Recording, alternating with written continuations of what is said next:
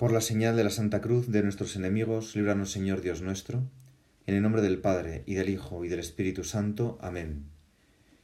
Señor mío y Dios mío, creo firmemente que estás aquí, que me ves, que me oyes.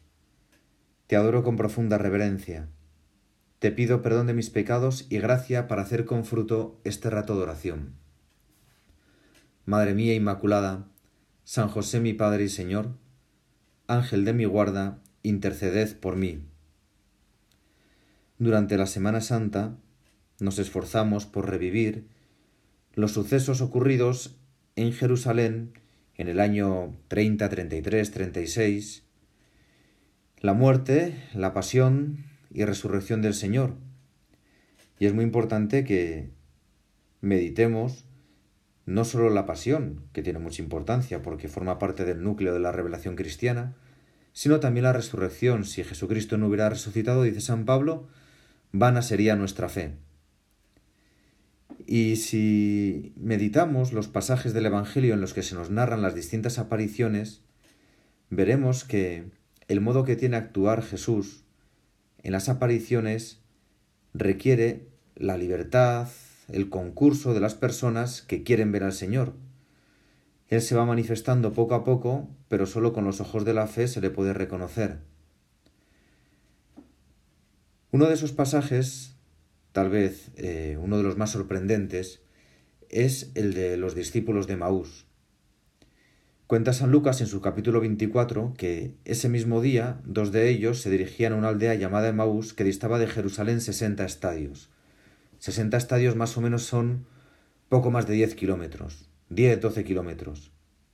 Iban conversando entre sí de todo lo que había acontecido. Esto es bastante importante, se ve que era, eran discípulos que lo habían seguido de cerca, que les había golpeado los sucesos, probablemente habían seguido a Jesús desde hacía más tiempo. Y mientras comentaban y discutían, el propio Jesús se acercó y se puso a caminar con ellos. Muy interesante este modo de proceder de Jesús. Hoy en día es muy típico que la gente joven, fundamentalmente me parece, viaje en BlaBlaCar aprovechando el viaje de una persona que lo pone eh, en las redes sociales, voy a viajar de Madrid a Sevilla, eh, si alguien quiere venir conmigo, pues compartimos el precio y se viaja estupendamente así, de una, forma barata y segura de viajar. Pues en aquella época mm, eh, también se viajaba unos con otros, no tanto por compartir los gastos del viaje, cuanto por defenderse de los posibles salteadores, bandoleros que podías encontrar. Era muy habitual, y Jesús usa esta forma, esta costumbre habitual que a nadie le extraña para unirse a, dos viajeros. Sus ojos, dice San Lucas, eran incapaces de reconocerle. Comentando esta, este pasaje del Evangelio, Benedicto XVI dice que de pronto ya no eran dos viajeros, sino tres viajeros. De pronto, ya no eran dos, sino tres. Y creo que esto ya nos puede ayudar a meditar un poco y a sacar alguna conclusión. Muchas veces podemos pensar que vamos solos nosotros de camino y Jesús nos acompaña. Tal vez no le vemos, tal vez nuestros ojos sean incapaces de reconocerle, pero Jesús sigue a nuestro lado. Podemos hacer ahora mismo un acto de fe y sabernos siempre acompañados por el Señor, y darle las gracias, Jesús, porque siempre me acompañas. No en vano les hará esta promesa, yo estaré todos los días con vosotros hasta el fin del mundo. Esta promesa les hará Jesús a los apóstoles. Y poco a poco Jesús se va, se va metiendo en el corazón, en el alma, en la interioridad de cada uno de los viajeros. ¿De qué veníais hablando entre vosotros por el camino? Y se detuvieron entristecidos. Es bonito pensar que se detengan entristecidos. Le preguntan, ¿Eres tú el único forastero en Jerusalén que no sabe lo que ha pasado allí estos días? Esta pregunta es bastante interesante. Nos da una pista de que realmente la muerte del Señor fue un hecho público y notorio. Todo el mundo lo sabía. ¿Eres tú el único forastero que no sabe lo que ha pasado allí? ¿De verdad? ¿No te has enterado de lo que ha pasado allí? Es imposible, esto ha sido un escándalo que está en la boca de todos. Y Jesús continúa con su pretendida ignorancia. ¿Qué ha pasado? Contadme vuestra versión. Qué importante es que nosotros seamos capaces de contarle al Señor nuestra versión, aunque tengamos la sospecha de que lo que nosotros le vamos a contar de los hechos que nosotros hemos vivido, podemos tener la sospecha de que no es toda la verdad, pero vamos a contársela. No tenemos que tener miedo a contarle al Señor lo que pensamos, lo que creemos. Y estos discípulos cuentan lo de Jesús el Nazareno, que fue un profeta poderoso en obras y palabras delante de Dios y ante todo el pueblo, cómo los príncipes de los sacerdotes y nuestros magistrados lo entregaron para ser condenado a muerte y lo crucificaron. Sin embargo, nosotros esperábamos que Él sería quien redimiera a Israel. Pero con todo, es ya el tercer día desde que han pasado estas cosas. No es difícil imaginar que estos dos hombres que caminan cansados, se van alejando de Jerusalén, muestran una debilidad que no es física, no es la debilidad física de la persona cansada por una larga caminata, más bien es la debilidad que presentan las personas que tienen el desencanto anímico y que incluso estaban abatidos. Es posible que estas personas estuvieran arrepentidas de haber confiado en ese Jesús nazareno, un hombre que parecía poderoso, que a su lado nos había abierto unos horizontes de grandeza impresionantes, que pensábamos que sería el rey de Israel, realmente habíamos puesto todas nuestras esperanzas, nuestras ilusiones en esa persona que de verdad resultaba ser extraordinaria. Se podrían haber alargado en, contar historias de Jesús, aquella vez que caminó sobre las aguas cuando multiplicó los panes y los peces, curaba a enfermos, a sordos, cojos, curaba paralíticos, lo mismo le daba que fuera una mujer, una niña, hombre, podía ser romano, judío, a todo tipo de personas, era un hombre realmente poderoso. Incluso el viento y la tempestad le obedecían. Pero lo habían perdido. Lo habían perdido y tienen el desencanto tal vez de haber confiado en quien no debían. Demasiadas esperanzas habíamos puesto en él.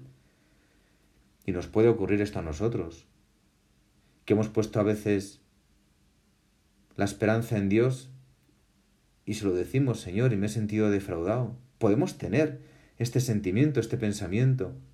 Creo que no pasa nada porque lo tengamos y se lo contemos al Señor.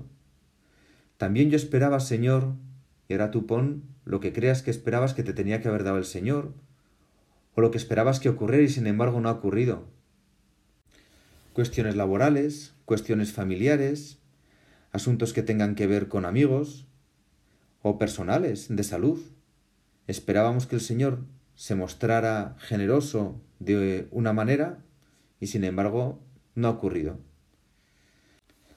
Hace ya unos años tuve un encargo un poco curioso y es que Joaquín Navarro Valls me pidió que fuera a recoger su despacho porque había dejado ya de trabajar en la sala estampa del Vaticano y me pidió ir con una furgoneta para recoger las cajas que él ya había hecho y llevarlas a casa.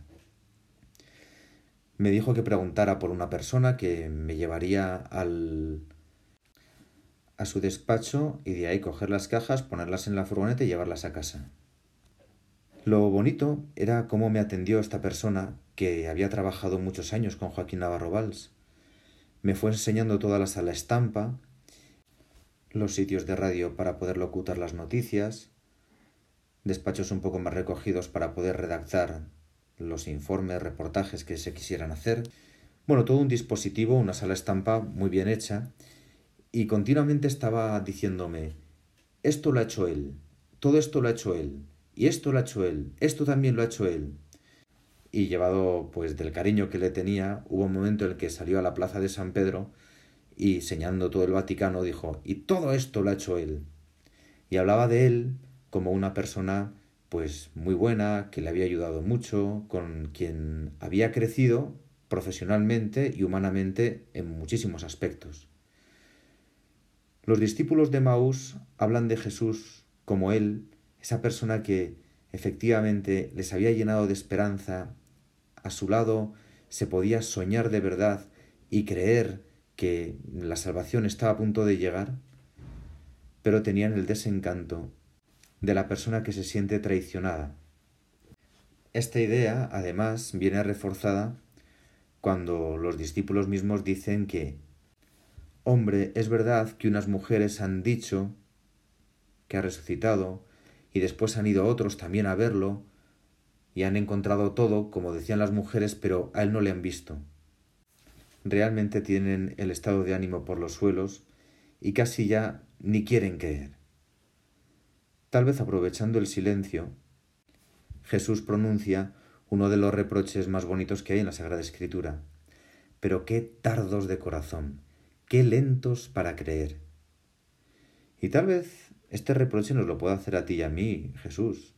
Somos lentos para creer, tardos de corazón, no somos rápidos para amar, no queremos creer, no pensamos primero Dios tiene razón, sino al contrario, somos lentos, en segunda o en tercera jugada, esperamos a que Él se manifieste. Y como decía al principio de la meditación, pues para creer en Dios y tener una vida de piedad auténtica junto al Señor, es necesario el concurso de nuestra libertad y la decisión firme de seguirle a Él. Entonces Jesús se puso a explicarles, comenzando por Moisés, todas las escrituras. Y es necesario que en este punto pues nos convenzamos de que nuestra oración será fructífera y será auténtica en la medida en que nosotros meditemos la escritura. Una de las frases más emblemáticas del pontificado de Benedicto XVI es que no se empieza a ser cristiano fruto de un razonamiento ético, sino con el encuentro de una persona. La persona es Jesucristo. Y esa persona, Jesucristo, nos viene revelada en la Sagrada Escritura. Vamos a hacer el propósito de meditar la Sagrada Escritura, de no pensar que ya lo sabemos todo, sino que, como le gustaba decir a San José María, el Evangelio es siempre nuevo y siempre viejo. Jesús se pone a explicarles las escrituras y entonces se va produciendo en los dos discípulos una profunda transformación. Esa transformación es difícil de explicar porque eh, es muy íntima. Jesús habla directamente al corazón, habla al alma. Las palabras del Señor debieron penetrar a través de los oídos como un trayazo hasta el alma de los dos discípulos. Porque cuando termina de hablar Jesús, ellos se ve que quieren seguir escuchando. Quédate con nosotros, por favor. Todavía no saben lo que les ha pasado, pero por favor, quédate con nosotros. Algo muy potente les ha ocurrido en la interioridad que se manifiesta en forma de deseo. Yo quiero saber más de esto. Vamos a pedir también al Señor que tengamos deseos de conocerle, deseos de tratarle, hambres de tratar al Maestro, que tengamos la ilusión de estar siempre muy cerca de Él, Quédate con nosotros, por favor. Es que ya solo encuentran una explicación. Es que anochece. Una justificación bastante buena. No vas a seguir caminando por la noche. Quédate en nuestra casa, por favor. Y Jesús se queda con ellos porque realmente desde que había empezado toda esta caminata, Él había, había salido a salvarles a estos dos, a ganárselos de nuevo. Y ya sabemos cómo termina todo pues que en el momento de la fracción del pan le reconocen. Jesús desaparece y entonces ellos hacen esta pregunta. ¿Y no ardía nuestro corazón mientras nos hablaba en el camino? Fijaos que el reproche que les hace Jesús es qué lentos de corazón, qué tardos de corazón. Y después de una conversación profunda, auténtica con Jesucristo resucitado, el corazón vuelve a arder. Jesús les había hablado en su lenguaje. Poco a poco su corazón se volvió a encender al hilo de sus palabras. El sol iba de caída, pues es que el sol se había puesto ya en su interioridad, comenzaba a despuntar los rayos de luz. Y aquel viajero, con su simpatía, con su afecto, con su sencillez, logró crear un clima de confianza en el que se esfumaba el temor de la tarde. Y como no podía ser de otra manera, le tuvieron que decir quédate con nosotros.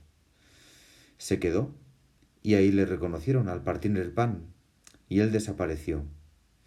La vida había encontrado definitivamente su sentido. Veían con una claridad nueva.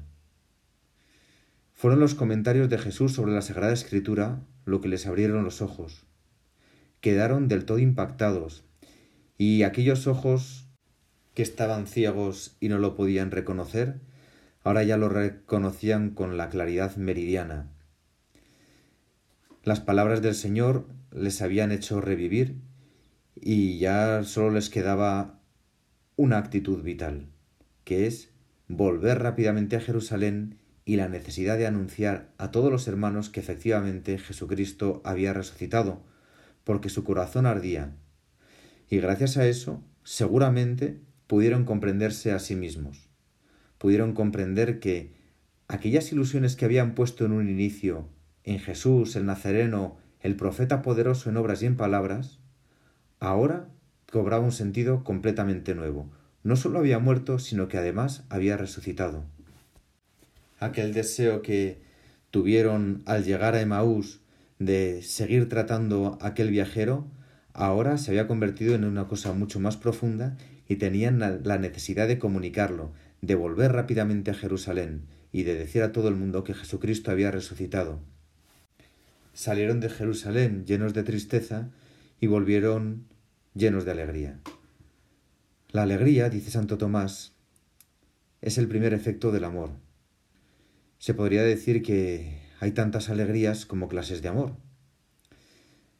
Es distinta la alegría de quien goza de una buena comida, la alegría de la persona que recibe un contrato laboral con buenas condiciones. Se podría decir que dime dónde está tu alegría y te diré dónde está tu amor. Hay muchos pasajes del Evangelio que atestiguan esto. La alegría de los magos al ver la estrella, la alegría de San Juan Bautista que salta en el seno de Santa Isabel al llegar Jesús, la alegría de Simeón en el templo porque sus ojos ya han visto al Hijo de Dios, o la alegría esta de los discípulos de Maús. Es la alegría de las personas que encuentran a Jesucristo. En este tiempo de Pascua, nosotros también queremos tener un encuentro con Jesucristo resucitado. Y la Pascua es alegría precisamente porque es encuentro con Él, la alegría auténtica de la que nos habla el Evangelio, Debemos dejar que Dios nos habla en el corazón, llegue hasta lo más profundo de nuestra intimidad y nos explique nuestra propia realidad. Que nos explique dónde están nuestras esperanzas, dónde están nuestras ilusiones, nuestros deseos. Dejar que sea Él quien los cumpla. Se lo decía Juan Pablo II a los jóvenes cuando les decía con palabras más o menos similares a estas, en realidad, es a Jesús a quien buscáis cuando soñéis la felicidad. Es Él quien os espera cuando no os satisface nada de lo que encontráis. En efecto, es Jesús quien puede colmar nuestras ilusiones. Y no tenemos que ser como los discípulos de Maús, que nos arrepintamos de haber puesto todas nuestras ilusiones y todas nuestras esperanzas en el Señor. Al contrario, Jesucristo resucitado va a ser quien colme todas nuestras esperanzas y todas nuestras ilusiones. Cuando el ángel se apareció a la Virgen María, le dijo, Alégrate llena de gracia, el Señor está contigo. Nuestra esperanza está en Jesús, y la Virgen se llenó de alegría porque Jesús está con él. Desde que Jesús ha resucitado y nos ha hecho la promesa de que va a estar todos los días con nosotros hasta el fin del mundo, nosotros ya no tenemos motivos para estar tristes, y sí que tenemos muchos motivos para estar alegres, porque Dios está siempre con nosotros. Te doy gracias, Dios mío, por los buenos propósitos, afectos e inspiraciones que me has comunicado en esta meditación. Te pido ayuda para ponerlos por obra. Madre mía Inmaculada, San José mi Padre y Señor, Ángel de mi guarda, interceded por mí.